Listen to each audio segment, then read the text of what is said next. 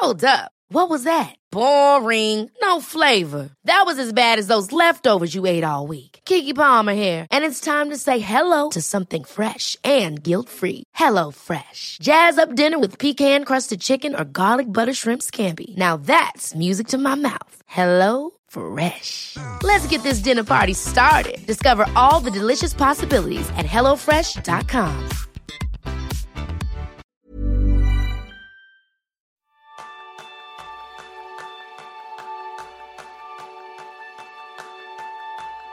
¿Sabes que puedes potenciar tu memoria hasta límites insospechados?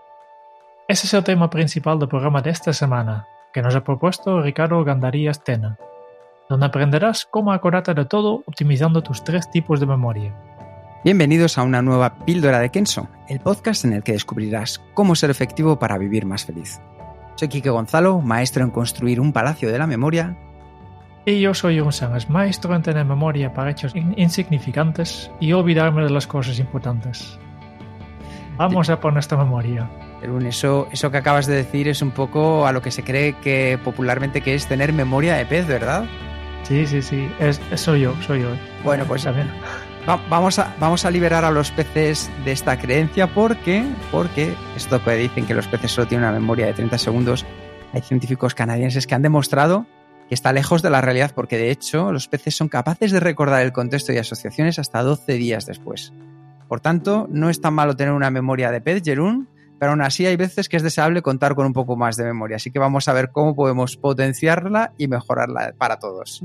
Sí, porque la memoria es una cosa curiosa, porque si yo miro atrás y intento acordarme cosas, pues hay momentos de hace mucho tiempo que todavía me acuerdo muy bien, por ejemplo, jugando con mis amigos en una fiesta de cumpleaños cuando tenía tal vez seis o siete años. Y, no obstante, a veces no soy capaz de acordarme de vaciar el lavavajillas. ¿Cómo es posible esto? Pues, eh, yo creo que a todos nos ha pasado, Jerún, lo de ir a la compra. A mí me pasó la semana pasada, fue muy lamentable. Iba a comprar tres cosas y terminé olvidando dos de ellas que vas con una idea. Y te has llevado dos que no estaban. Efectivamente. ¿no? me llevé otras cosas, pero dije, pero si yo he venido justamente a comprar dos cosas muy concretas, tres, y solo compré una de las tres. Digo, ¿cómo puede ser? Por favor. yo creo que esto nos ha pasado a casi todos. Vamos a descubrir entonces los tipos de memoria, ¿no, Jerún? Sí, sí, sí. Porque al final este se explica que por el hecho que tenemos dos tipos de memoria. Tenemos una que llamamos habitualmente memoria a largo plazo. Sí. Que es donde, donde básicamente, como el nombre ya indica, donde, donde acumulamos toda la información, todos estos recuerdos. Y por otro lado tenemos lo que llamamos la memoria de trabajo, que tiene otra función y otra capacidad. ¿no? La memoria a largo plazo es enorme, pero aquí está todo mezclado. ¿no? Y hay información de todos los años. Aquí están también los recuerdos de, de la fiesta de cumpleaños ¿no? de, de hace tantos años. El problema es que es tan grande y tan mezclado todo que no sabes cuándo, cuando recuperas tus memorias, ¿no? A veces simplemente cuando notas un, olor específico, te vuelven unos recuerdos que están relacionados con este olor, ¿no? Que puede aparecer de repente. Claro. Y a veces necesitas información que, que, quieres saber algo que sabes que está en tu, en tu memoria a largo plazo, pero no sale. necesitas, por ejemplo, estás mirando una película y piensas, ay, este actor, ¿cómo se llama? De hecho, sabes que está casado con, con esta otra actriz que, ha ganado un Oscar por la otra película, que también estaba en, en, la, Y no sale. Ha hecho un, película. Sabes toda su, su, biografía, pero el nombre no sale, ¿no? Este es, es, es, algo muy típico de este, lo que está pasando con memoria a largo plazo. La información está aquí. Está, hay mucha información, pero no siempre sale cuando, cuando debe salir. Ah, la verdad es que es muy interesante porque el cerebro, dependiendo si se liberan con una acción eh, hormonas químicas o, hace una grabación eléctrica, mandará la información a un sitio a otro. Es decir, por ejemplo, cuando ha pasado algo que nos ha gustado mucho o ha sido un shock por determinadas situaciones, liberamos muchas hormonas que son químicas y eso hace que ese recuerdo se grabe en nuestro cerebro. Las mujeres cuando han tenido, cuando han dado a luz, a lo mejor lo que decías tú antes de montar eh, en un cumpleaños, yo recuerdo muy bien, por ejemplo, la primera vez que monté en bicicleta, todo eso al liberar esa parte química hace que el recuerdo se grabe de una manera mucho más permanente que cuando son otro tipo de cosas, como por ejemplo la lista de la compra de la que hablaba antes, que es a base de impulsos eléctricos, que entonces no se graba de una manera tan permanente. Entonces, Jerún, mi pregunta, ¿cuál es la que utilicé el otro día para hacer los recados? Pues una tercera. lo que yo llamo la, memoria externa, o si quiero eh, para ser más inteligente, hablo del exocórtex. Esa es la que yo tendría que haber llevado, ¿verdad? sí, sí, sí. La lista de compras de toda la vida. Sí, sí, que es la tercera, la tercera, forma de, de memoria que vamos a mirar un poco cómo podemos optimizarlo. Por tanto, tenemos tres memorias y, y, hemos visto algunos problemas de memoria a largo plazo, memoria de trabajo y seguramente la, memoria externa también tiene sus problemas. Por tanto, vamos a ver en este periodo cómo podemos mejorar estos tres tipos de memoria. Empezando con la memoria a largo plazo. ¿Qué podemos hacer? ¿Cuándo, ¿Cómo podemos mejorar esta memoria? Pues yo creo que ahí una de las cosas básicas es la repetición. Es decir, la técnica de aprendizaje con repetición de manera espaciada, porque tu mente fortalece las conexiones entre las neuronas que más utilizas. Ejemplo, pues si tú quieres tocar la guitarra, no vale con que toques hoy un poco. Tendrás que tocar hoy, tendrás que tocar la semana que viene, te seguirás equivocando, pero poco a poco, poco a poco, poco a poco, poco a poco, tu cerebro va asimilando esa canción que estás aprendiendo la guitarra, esos acordes, ese punteo, y luego pasa una cosa muy curiosa, Jerón, que con todas estas cosas que vienen con repetición, luego hay veces que llegamos y decimos, me ha salido solo.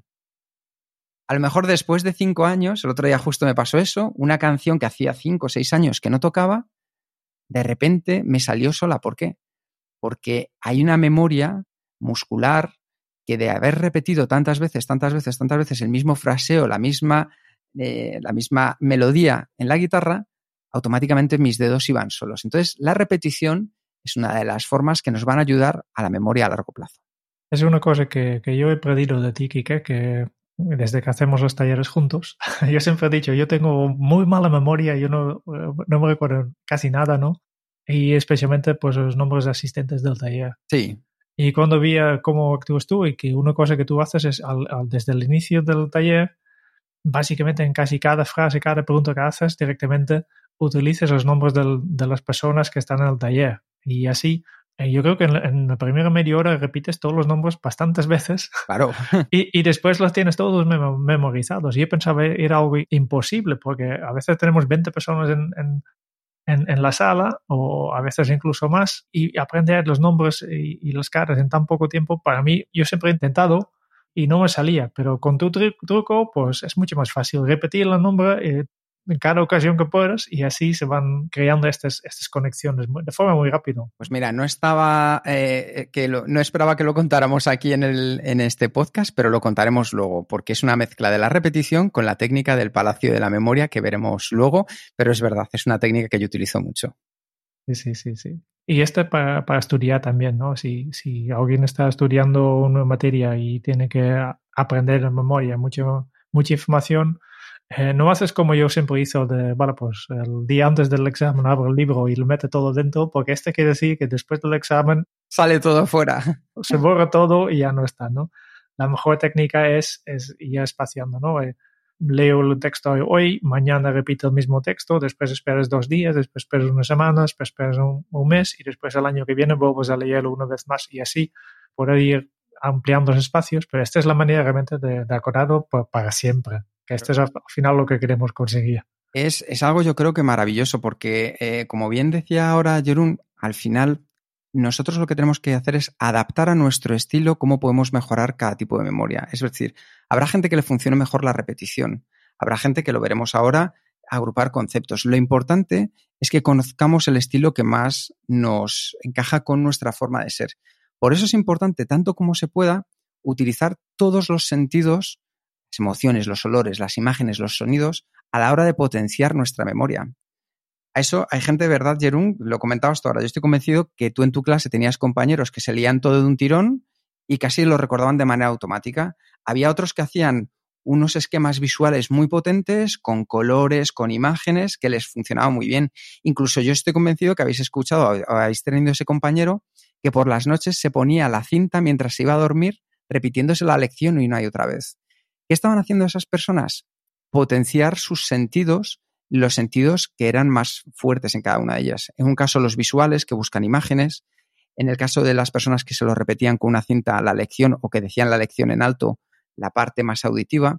Entonces es muy importante que utilicéis todos vuestros sentidos y saber cuál es el que más encaja con vosotros. Otro consejo es agrupar los conceptos que quieres recordar, poner las cosas similares juntos, ¿no? Por ejemplo, si quieres eh, aprender o memorizar una receta para preparar un plato, pues en lugar de tener una lista aleatoria de ingredientes que puede ser muy largos, pues agrúpolas por tipo, ¿no? Primero, productos frescos, después eh, especias y, otro tipo de alimentos, ¿no? Y así vas, si lo, lo agrupas, pues es mucho más fácil de, de acordarlo. Yo creo que con eso ya tenemos así algunas pequeñas cosas para, para mejorar la memoria a largo plazo, porque hay que tener en cuenta que cómo es el tamaño de esta memoria, Jerún. Enorme. Enorme, ¿no? Infinito casi.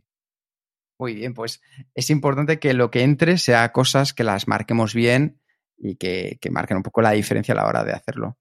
¿Y cómo podemos mejorar la memoria a corto plazo, Jerún? Vale, más que la memoria a corto plazo, eh, porque realmente no existe. que la memoria a corto plazo básicamente es la memoria a largo plazo, pero solo la parte que, ha entrado recientemente. Me encanta esa descripción. Lo que queremos mirar es la memoria de trabajo, que es esta información que, que, tenemos disponible al instante, que no hay que buscarlo en tu memoria, ¿no? Y, y, esta memoria es muy limitado. Esto lo hemos visto en el ejemplo del, del supermercado. que, si mi mujer ya sabe, si yo voy al supermercado y necesito cinco productos y no los apunto, pues no va bien, no va bien. Y como es tan limitado, yo creo que es importante mantenerlo lo más vacío posible. Y esto implica eh, cuando tú tienes que, hacer algo y, hay información que necesitas tener presente, primero vacía tu, tu mente. Captura todo lo que, te, que ocupe, todo lo que te preocupa, ideas, cosas que tienes que hacer, qué hay que hacer después de este, este caso, eh, también tus emociones, ¿no? Apúntalo todo en tu, en, tu tercera memoria, ¿no? La, la, memoria externa, para liberar tu mente y, y tener la máxima espacio disponible para tu tarea actual, ¿no? Porque lo necesitas, porque la memoria de trabajo es tan limitado que necesitas todo, ¿no? Otra cosa que, para mantenerlo limpio es agrupar eh, tareas similares, trabajar por, por lotes, ¿no? Si, ¿Por qué? Porque hay una cosa que si yo cambio de contexto, y estoy hablando del contexto mental, ¿no? que puede ser un proyecto o puede ser un tipo de trabajo, pues cada vez que cambio de, contexto puede ser que, haya un poco de, memoria residual. ¿no? Hay cosas que, son todavía del, tarea o del proyecto anterior que todavía se quedan en mi cabeza. ¿no? Por tanto, este evito manteniendo, por ejemplo, continuando trabajando, haciendo cinco tareas del mismo proyecto. Así, una vez que tengo el proyecto en mi cabeza, todas las estructuras de cosas que quería hacer y precisamente si es un proyecto complicado, pues avanzo bastante en este proyecto sin cambiar. O voy a hacer tareas bastante similares. Por ejemplo, voy a, crear facturas, voy a hacer tareas administrativas y voy a hacer todos los, todos los facturas de golpe. Entro en la, aplicación de contabilidad y voy a crear todas las facturas que tengo que hacer. Son el mismo tipo de tarea y por tanto ocupa el mismo espacio y así evito de memoria residual que ocupa un, un parte de mi espacio. Muy bueno. Y después podemos entrenar esta capacidad de, enfocar y de mantener la, mente vacía. Y este se puede hacer mediante la meditación. Justo el otro día estuvo escuchando a alguien que dice, deportistas o incluso en, no, no, profesionales, pero todos los deportistas al final se entrenan. Sí, sí, sí. Yo siempre he hablado de, trabajadores de conocimiento, pero esta persona ha hablado no, de, trabajadores de conocimiento, no, ha dicho de atletas de conocimiento. ¿No? Y estamos en, en, muchos casos también eh, jugando en, un nivel muy alto. Y si queremos avanzar en este, quedarnos aquí en este nivel muy alto, pues hay que entrenar. Y una, una manera de entrenar nuestra capacidad de concentración, eh, la, capacidad de, de, dejar nuestra memoria de trabajo vacía es meditar. Y, y, no, hace, no hace falta que medites mucho. Con 10 o 15 minutos al, al día ya tienes suficiente para notar un, una mejora bastante grande en esta capacidad de, enfoque. Fíjate, Jerón, que a mí la, memoria es algo que siempre desde muy joven me ha interesado, he intentado estudiar y las personas que he visto con una memoria de trabajo más impresionante siempre han sido normalmente camareros, por ejemplo, que sin necesidad de apuntar llegaban a una mesa de ocho y se quedaban un poco con las caras, venían a pedir los cafés, cada uno de una manera distinta y la mayoría de las veces acertaban en gran manera. Y al final le pregunté a estas personas, porque me interesaba conocerlo, y me contaban las asociaciones que hacían de caras, pero claro, caras café y luego cómo enseguida borraban la información. Dice, sí, pero en cuanto ya los he entregado ya se me olvida completamente. Es decir, vaciaban su memoria de trabajo en cuanto habían cumplido la función para la que estaba destinada. Y también igual de importante. There's never been a faster or easier way to start your weight loss journey than with PlushCare. PlushCare accepts most insurance plans and gives you online access to board-certified physicians who can prescribe FDA-approved weight loss medications like Wigovi and Zepbound for those who qualify. Take charge of your health and speak with a board-certified physician about a weight loss plan that's right for you. Get started today at plushcare.com slash weight loss. That's plushcare.com slash weight loss. plushcare.com slash weight loss. Hold up. What was that? Boring. No flavor. That was as bad as those leftovers you ate all week. Kiki Palmer here, and it's time to say hello to something fresh and guilt-free. Hello Fresh. Jazz up dinner with pecan-crusted chicken or garlic butter shrimp scampi. Now that's music to my mouth. Hello Fresh. Let's get this dinner party started. Discover all the delicious possibilities at hellofresh.com.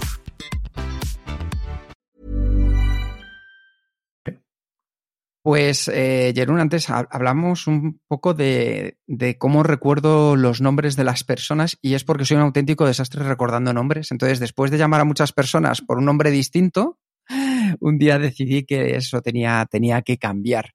Y es una técnica que me ayudó mucho también a la hora de estudiar y cuando la comparto con otras personas le ha funcionado. No es una técnica mía, es una técnica conocida como el Palacio de la Memoria y es una de las técnicas más famosas y antiguas para aumentar y mejorar la memoria se le atribuye a Simónides de Ceos, o sea que nos estamos yendo unos cuantos años hacia atrás, y, se cree que se usaba para ayudar a los oradores a poder narrar los discursos partiendo de un guion secuencial o de esas ideas claves que las tenían ordenadas de manera secuencial para poder acceder de la 1 a la 2, de la 2 a la 3, de la 3 a la 4. Entonces eso les ayudaba a mantener un discurso sin papel, de manera muy natural, y entonces lo convirtieron en esta técnica que se ha empleado por personas como Santo Tomás de Aquino y me parece muy curioso porque yo la he visto, por ejemplo, en una película que se habla de ella, como es en El silencio de los corderos, que lo comentaba Aníbal Lecter. Y de hecho, eh, no voy a hacer spoiler, pero en uno de los últimos episodios de la reciente Sherlock, la nueva versión que han hecho de Sherlock Holmes, uno de los enemigos utilizaba, eh, de Sherlock Holmes, utilizaba el Palacio de la Memoria y lo describían muy bien cómo funciona se basa simplemente en mecanismos básicos de mnemónica, o sea, visualización y asociación. Por explicarlo brevemente, consiste en asociar la información que quieres memorizar a figuras, objetos o personajes situados en distintos lugares que nosotros conocemos perfectamente y en un orden concreto establecido. Un palacio de la memoria es un lugar imaginario, aunque suele derivar y haber sido construido a partir de un lugar real, en el cual reconocemos perfectamente y podemos recorrerlo en nuestra imaginación observándolo con todo lujo de detalles. En este lugar podemos introducir información y distribuirla por diferentes rincones o habitaciones de nuestro palacio. Lo mejor es que podremos recordar a largo plazo lo que memoricemos al utilizarlo. Pues para hacerlo la información que deseamos memorizar simplemente la traducimos a imágenes mentales que sean sugerentes para nosotros y que las podemos recordar con viveza. Y que una vez introducidas en nuestro palacio de la memoria, las podemos visualizar interactuando con este espacio mental. Nuestro espacio de la memoria al final puede ser tan grande como nos lo propongamos. Y cuanto más grande sea o más cantidad de elementos incorporemos de base, más información podemos incluir en él. Os pongo el ejemplo de, cómo lo utilizaba yo. Me viene ahora a la memoria, mi palacio de la memoria es, eh, era una casa que nosotros teníamos de, de verano, que era muy grande. Entonces yo me lo imaginaba en mi cabeza con todas las habitaciones vacías. Es como tener la mente vacía. Entonces, en cada una de las habitaciones yo las iba recorriendo y en orden secuencial. Las de abajo, luego subía las escaleras, luego la primera que había a la izquierda, la siguiente enfrente, la siguiente a la derecha y demás. Puede ser algo real o podemos imaginárnoslo y crearlo nosotros. Entonces yo sabía que en una de esas habitaciones, que está aparte, en la parte superior a la izquierda, era donde yo tenía las personas que había conocido en mi vida. Y para mí era una habitación enorme, muy alta, en la que iba colgando cuadros de cada uno de ellos y a qué correspondían. Pues tenía una parte, una pared que era cuadros de gente de mi vida personal. En otra tenía cuadros de amigos. En otra tenía cuadros de gente del trabajo. Entonces, claro, recordaba muy bien, porque todos lo recordaremos, pues a un amigo le recuerdas muy bien o a un compañero de trabajo le recuerdas muy bien. Pero yo lo que hacía es que colgaba debajo del cuadro de esa persona que recordaba bien un cuadro con una imagen en la cual, por ejemplo, me, recordara a los eh, nombres de sus hijos. Ahora mismo estoy recordando la imagen, el cuadro que tenía debajo de mi exdirector de recursos humanos mundial. Él era un director americano que le veía una vez al año como mucho así. Y sus hijos se llamaban Brad y Olivia. Entonces yo lo que tenía debajo de su cuadro, con su cara, era una foto, bueno, o un cuadro con Brad Pitt y Olivia la de Popeye, luchando. Entonces me, imaginaba, tenía esa imagen guardada y veía a Brad Pitt y a Olivia, cada uno, pues eso, a uno vestido de Aquiles y a la otra de Popeye, luchando. ¿Qué sucedía? Que cada vez que yo veía a mi director, enseguida le preguntaba por sus hijos y por su nombre, y el tío se quedaba sorprendidísimo. Pues, pues joder, si solo se lo he dicho una vez, claro. Él me lo dijo una vez, pero yo ya pinté el cuadro con esa imagen, y ese cuadro para mí es muy fácil de acceder a él y recordar esa información. Entonces esto lo podemos utilizar para nombres, lo podemos utilizar para estudiar, lo podemos utilizar para comprar cosas del día a día, de hacer la cesta de la compra. Y es cierto que yo lo que intento es mantenerlo para cosas que para mí son importantes. Por eso, por ejemplo, la cesta de la compra, que aunque se puede hacer, yo no la meto ahí. Pero se puede hacer también. De hecho, me parece que os vamos a juntar en las notas un vídeo TED en donde un escritor científico bastante reconocido, que es Joshua Foer, describe esta técnica y da cuenta de su más extraordinaria cualidad, y es que cualquier persona puede aprender a usarla. Él habla de su mismo ejemplo. Tendréis esta charla TED en las notas para poder utilizarla si lo consideráis oportuno, que ya veréis cómo funciona muy bien. Pero bueno, yo creo que esta es una específica. Hay otra serie de reglas que podéis buscar para recordar números, pero yo creo que esta os puede venir muy bien para vuestro día a día. Pero Jerún, ¿qué más podemos hacer para mejorar la memoria? Claro, como la memoria pensamos que es un tema mental, pero al final procede de, la, de, la, mente, del cerebro, y el cerebro es un órgano físico. Por lo tanto, todo lo que podemos hacer para mantener nuestro físico en buen estado directamente influye también de forma positiva en, nuestra memoria. Por ejemplo, hacer deporte. Hacer deporte es clave, es clave. Después, dormir es suficiente, porque justo cuando estás durmiendo hay diferentes fases, pero una de estas fases que pasamos cuando estamos durmiendo y pasamos frecuentemente, en una de estas fases es justo cuando el cerebro procesa toda esta información que has recibido durante el día y lo coloca en su sitio. Pues básicamente está haciendo limpieza y ordenando, ¿no? Es como básicamente lo mismo que yo hago después de cocinar, ¿no? Cuando, cuando yo acabo de cocinar, la, cocina está hecha un desastre, yo he hecho mi trabajo y después lo que toque es volver todo a ese sitio. Y hay cosas nuevas que también tenemos que guardar en la nevera o lo que sea. De hecho, voy a, hacer, Puedo, puedo, lanzar un tráiler, ¿no, Jerún, sobre esto? sí. Que es que en el episodio, si no es el próximo, yo creo que va a ser el próximo, tenéis una entrevista, en el próximo episodio de Kenso vais a tener una entrevista con Marta Romo y justamente nos va a hablar también de este punto, de la importancia de dormir. Sí, sí. Pues es, un proceso bastante importante. Pues eh, es gran parte de, la noche tu, cerebro está, está, haciendo esto, organizando toda la información que ha recibido y, guardando en, diferentes lugares de memoria. Obviamente, como todos los temas de físicas, la dieta también influye, lo que comas, y lo que he dicho antes, eh, dedica tiempo a entrenar tu memoria. Eres un atleta de conocimiento, pues hay que entrenarlo. Ya hemos visto antes como con meditación puedes mejorar un poco tu capacidad de la memoria de trabajo, pero también puedes entrenar pues otros otros tipos de, memoria, simplemente haciendo juegos de, acordar. Eh, hay este, este típico juego de memoria, hay puzzles, hay, hay, hay diferentes... Básicamente hay que utilizarlo, hay que entrenarlo. Bueno, yo creo que hemos hablado de qué nos puede ayudar a nuestra memoria interna, pero antes también nos has hablado de la memoria externa. Entonces, ¿qué podemos hacer para mejorarla?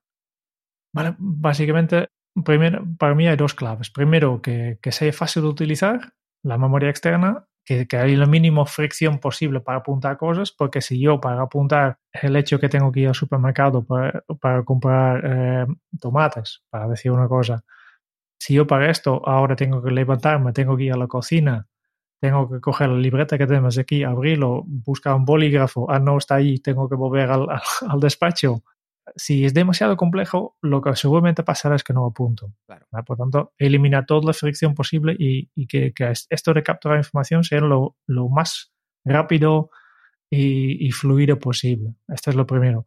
Y después, para mí, una, una, una segunda parte importante es que solo apuntar cosas no es suficiente. ¿no? Eh, necesitas revisar lo que, ten, lo que, lo que hay apuntado. Este ya, ya será tema para todo otro píldora o incluso un curso, ¿no? Que es, vale, pues, ¿qué haces con todo lo que tienes apuntado? Porque al final apuntar sirve para liberar tu mente solo cuando tu mente confía en la leche que cuando tú apuntes una cosa, pues al final vas a comprar estos tomates. Claro. Y si tienes alguna duda sobre tu eficiencia y tu, tu constancia en, en, tratar las cosas que tienes apuntado, tu mente simplemente dice, vale, pues yo no fío en tu, tu, tu, sistema externo, por tanto yo, aunque tienes apuntado, yo continúo intentando ayudarte eh, y acordarte de estos tomates. Y no liberas este, esta memoria de trabajo. Pues yo creo, Jerún, que con esto algo hemos podido mejorar, que es la tendencia que siempre buscamos de la mejora continua, un poco tanto en nuestra memoria interna como en nuestra memoria externa. Así que ahora es momento de ponerlo en práctica. Pues muchísimas gracias a los oyentes de este podcast por escucharnos. Si te ha gustado esta píldora productiva, te agradeceríamos que nos envíes tus sugerencias para temas de futuros píldoras en el podcast a sugerencias.kenso.es, igual que ha hecho Ricardo Gandaría Estena con el tema de esta semana, que nos ha interesado mucho. Y si quieres conocer más sobre Kenso y cómo nuestros cursos online te ayudarán a ser un profesional súper efectivo, pues puedes visitar nuestra web en kenso.es. Como siempre, os esperamos en el próximo episodio del podcast de Kenso, donde Jerón y yo vamos a buscar más pistas sobre nuestra memoria para ser más efectivos y vivir más felices.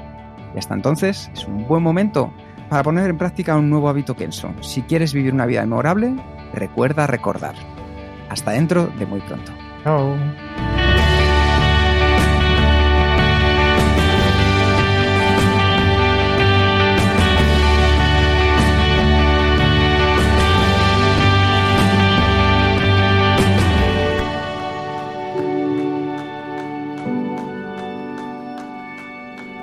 Ever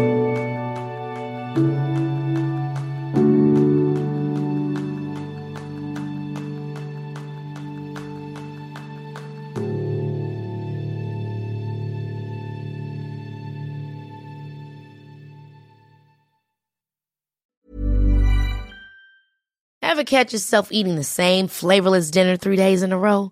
Dreaming of something better? Well, HelloFresh is your guilt-free dream come true, baby. It's me, Kiki Palmer. Let's wake up those taste buds with hot, juicy pecan-crusted chicken or garlic butter shrimp scampi. Mm. Hello Fresh. Stop dreaming of all the delicious possibilities and dig in at HelloFresh.com. Let's get this dinner party started.